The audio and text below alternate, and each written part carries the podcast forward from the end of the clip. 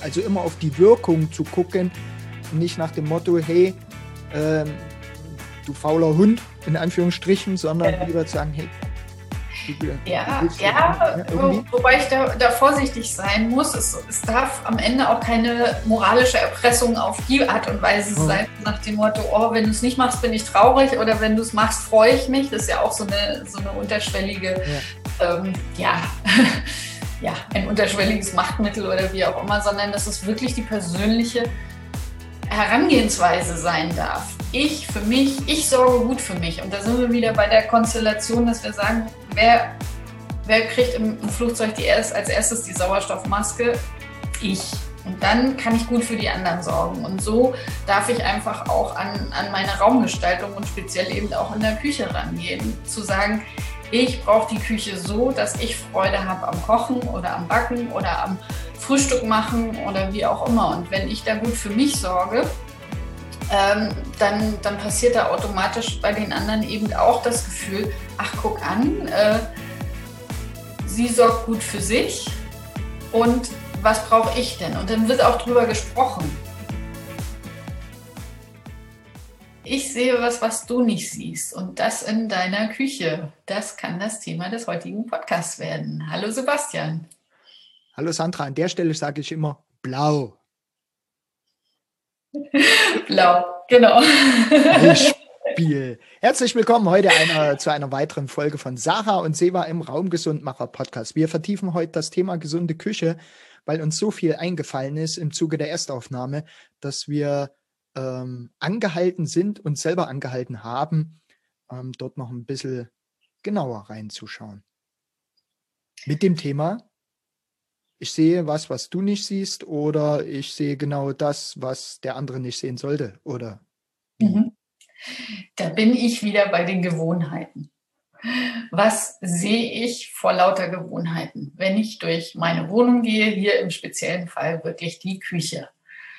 Und das ist äh, ein, ein Aspekt, mal genauer hinzuschauen, zu sagen, okay, heute Morgen gehe ich mal in meine Küche und schaue mal ganz genau hin, was steht rum, was liegt rum, was verteilt sich gleichmäßig, was ist sichtbar, was ist nicht sichtbar und gleiche das im Prinzip mit meinen morgendlichen Gewohnheiten ab.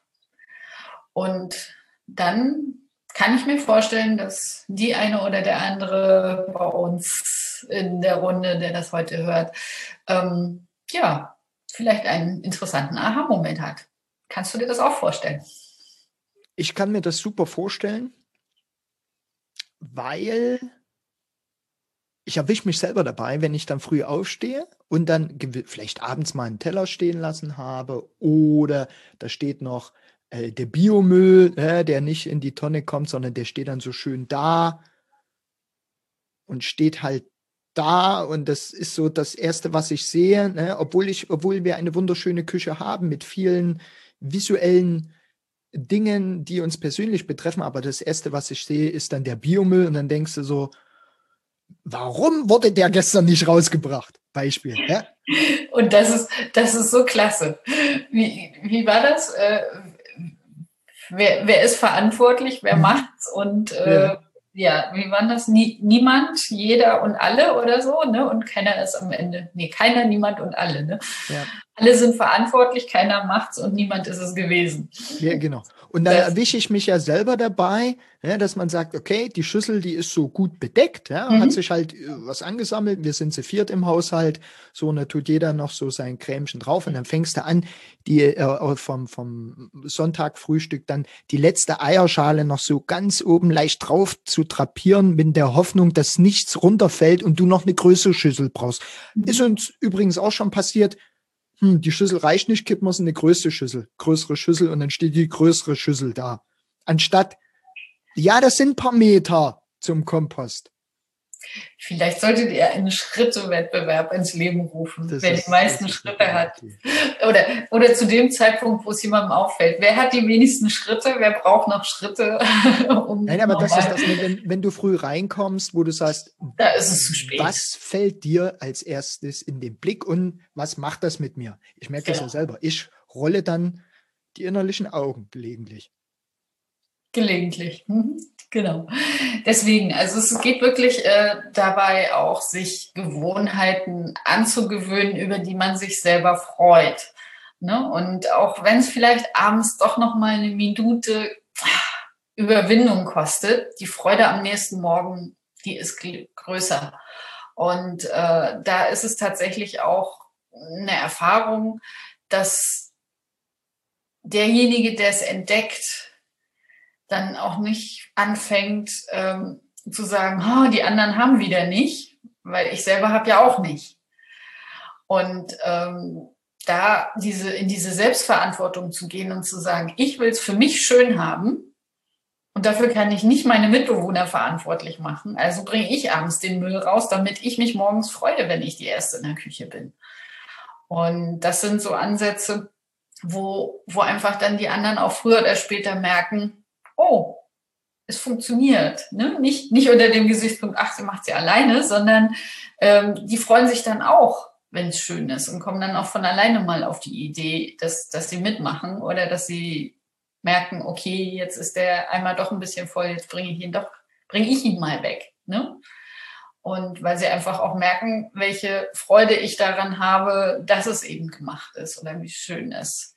Ich glaube, unsere ja, so unsere Prägungen aus den früheren Zeiten, so als Kinder, oh, wir mussten immer den Müll rausbringen, ähm, dass wir das unseren Kindern gar nicht so extrem zumuten wollen, vielleicht, weil wir ja nette und coole Eltern sind. Aber der Ansatz zu sagen, ich mache es für mich und wenn ich mich freue und ich es für mich schön habe, dann merken die Kinder auch, ach guck mal, wir haben es viel schöner.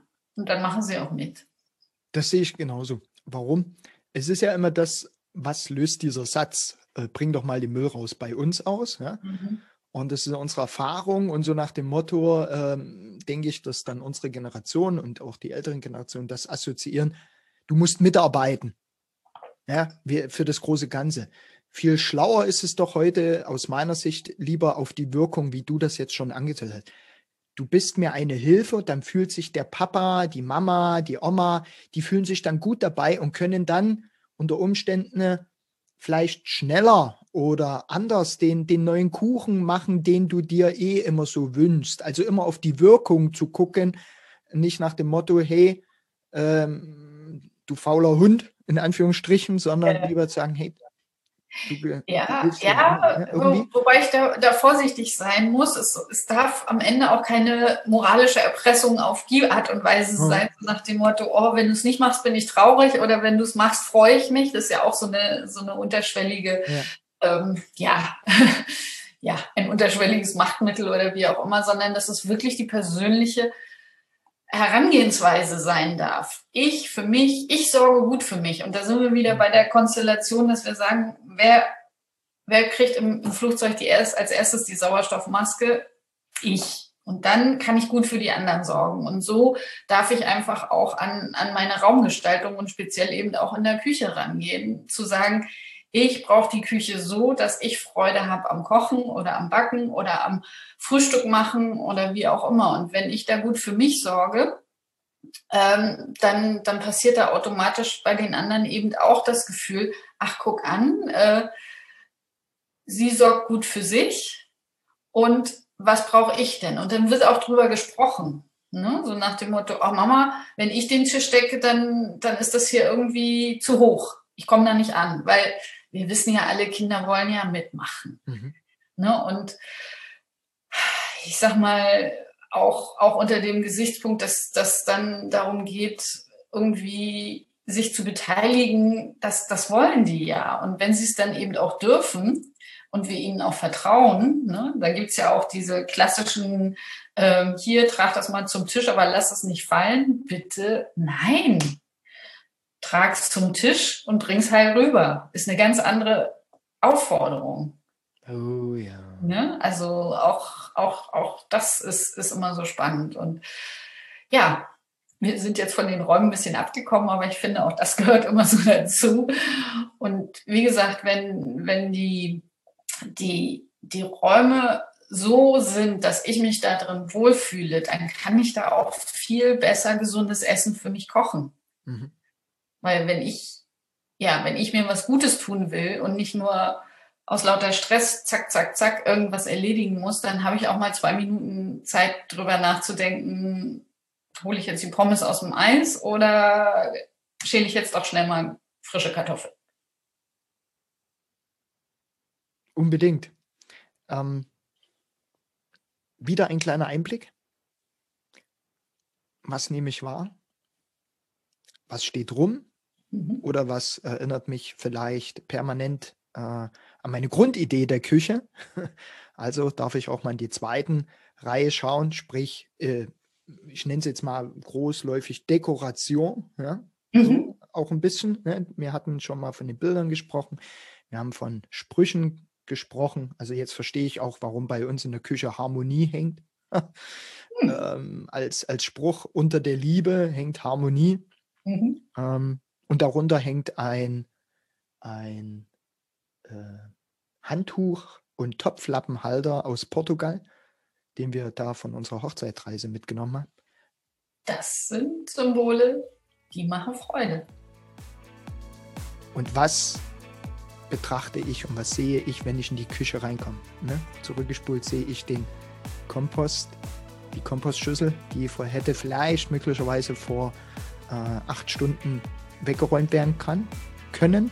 Oder sehe ich halt diese emotional bindenden Geschichten. Ja? Was habe ich auf dem Schirm? Wo gucke ich hin? Welche Routine entwickle ich dazu? Mhm. Ich kann es mir auch leicht machen. Genau, was das heißt, nächste Folge Sarah und Seva. Wenn du den Kanal noch nicht abonniert hast, tu es jetzt bitte und äh, freu dich auf uns, beziehungsweise schreib uns auch ein, zwei Nachrichten, was du so wahrnimmst, was du vielleicht für Herausforderungen hast, wenn man das überhaupt so nennen darf, oder welchen Tipp du vielleicht hast, der dir besonders gut getan hat.